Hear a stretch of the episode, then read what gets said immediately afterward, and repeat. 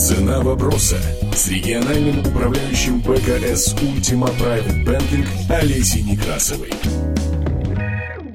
Сегодня у меня в гостях Павел Бабошек, председатель Совета директоров завода «Экран», чешский миллионер. И мы продолжаем с ним разговаривать о деньгах семейных, личных. Скажи, вот, ну, раз ты эти вопросы все-таки обсуждаешь с дочерьми, насколько их отношение к деньгам похоже на твое, не похоже? Я думаю, что жизнь покажет, но пока я доволен, они живут уже достаточно долго за рубежом, пока справляются, гордятся тем, что они самостоятельные. Они самостоятельно, они не обращаются к тебе за финансовой помощью? Ну, как сказать, иногда да. Иногда но обращаются. Каждый имеет э, карточку я иногда удивлен, зачем такие движения на этой карточке, если у них хорошие зарплаты, у обоих двоих хорошие mm-hmm. зарплаты, причем у этой старшей не только зарплаты, а доли в компании, младшей она работает только год, тоже повышается постоянно зарплата. Младшая действительно очень экономно живет, старшая у нее другой стиль жизни, mm-hmm. Mm-hmm. поэтому она на грани. Жизнь, почему я говорю, жизнь покажет, может быть какие-то отношения, влюбиться в какую-то там машину, хотя она отказалась от машины, она mm-hmm. продала машину, ездить на Юбе Uber и больше зарабатывает. Я тоже отказалась от машины, тоже езжу на Uber, очень хорошо я понимаю. Очень, 10 тысяч долларов в год сэкономила на том, что отказалась. Значит, пока все решения делают хорошо. Угу. Я доволен пока. То есть ты так э, наблюдаешь со стороны, да. не вмешиваясь, да? Да, но контролирую именно этот, эту партию расходов, которые молодые люди очень часто не, не считают. Как у них страховкой по здоровью? 1500 долларов в месяц уходит на... Это обязательные платежи, да? Какие это вообще не обязательные платежи? Не обязательные. Это в, том, в том это... Но они в культуре как бы зашиты да, европейской, Но в Америке, да, Америка и Канада, они по-другому это считают. В Канаде mm-hmm. это примерно как в Европе или в России. Работодатель mm-hmm. оплачивает эту основную страховку. Mm-hmm. Mm-hmm. Но основная страховка не даст тот уровень сервиса, который хочется. То есть эти, эти вопросы ты стараешься контролировать? Да, контролировать. Так как молодые люди любят пропускать будущее. Да. Сейчас живем. Да. Правильно я понимаю, что у дочерей нет своих накоплений? Или накоплений, есть? но сейчас да. начинают уже делать. Начинают, да? Старшие начинают прям... То есть это понимание уже появилось, да? Да, да, да. Если говорить о наследстве, вот как это принято, я просто не знаю, как это там в России есть несколько сценариев, как это принято в Европе, какое отношение у тебя к этому? У моих ровесников это очень частый вопрос сейчас, который друг другу задаваем. Но как с наследствием? Многие, как и в России, которым удалось в жизни создать какой-то бизнес, они себе вели так, как и я, и все мои друзья в Чехии. Оплатили детям лучшее образование в мире, которое существует. Mm-hmm.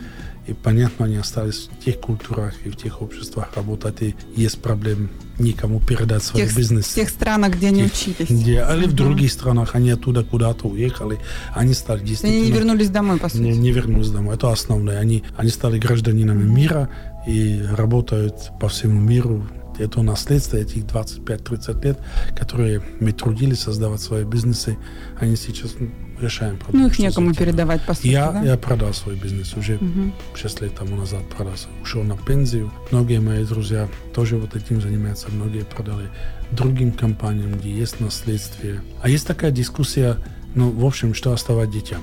Я уверен в том, что детям надо оплачивать образование. Угу. Это основное образование. Это наша как бы обязанность образовать угу. этих детей.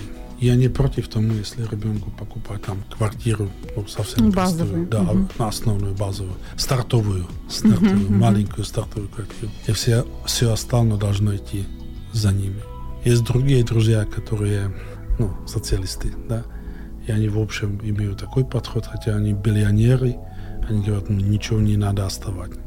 Ничего не надо, пусть сами Детям вообще ничего да, не это надо. нечестно, да. Это и даже образование и... Не, образование, да. Нет, образование, это да, а да. просто никакого наследства. Никакого сами наследства, должны. сами. Угу. Они вкладывают многие эти благотворительные фонды, угу, угу. действительно по соткам миллионов долларов туда вкладывают. Да. То есть первый сценарий это отдать детям образование, купить стартовую недвижимость и потом оставить наследство, да? Да.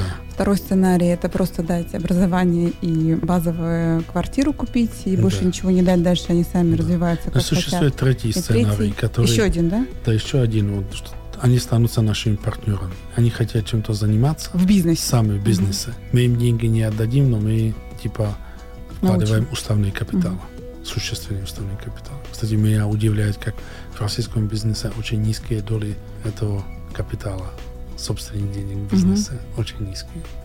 уставный капитал, вкладывать деньги, чтобы ребенок просто позанимался тем, что он хочет, Мгм, и мгм. потом сможет выкупить долю. Ну, у нас, в принципе, плюс-минус. Вот я разговаривала с консалтинговой компанией, у меня были гости. Они говорят, в принципе, примерно о тех же самых сценариях, которые есть в России сейчас. Но единственное, что в России эти сценарии пока не опробованы временем. Ну, не все, по крайней мере, опробованы, потому что есть там распространенный сценарий оставить наследство базовое или дать хорошее образование. Например, сценарий, вот, о котором ты говорил, с точки зрения оставить себе деньги на жизнь и просто обеспечить себе старость в каком-то доме. Так- Такого сценария вот я не слышала, например. А у нас уже накопится опыт и с тем, что типа много или часто распределение денег в семье и капитала решается уже в брачном контракте. А сейчас уже входят в брак дети, которые родились в браке с брачным контрактом. Именно сейчас, когда уже женятся или выходят замуж молодые люди из состоятельных семей, тогда действительно этот брачный контракт имеет э, большой смысл. Да, такой интересный опыт, до которого, мне кажется, нам еще далеко. Но тем не менее. Напомню, у меня в гостях был Павел Бабошек, чешский миллионер и председатель Совета директоров завода «Экран». Цена вопроса на бизнес FM Новосибирск.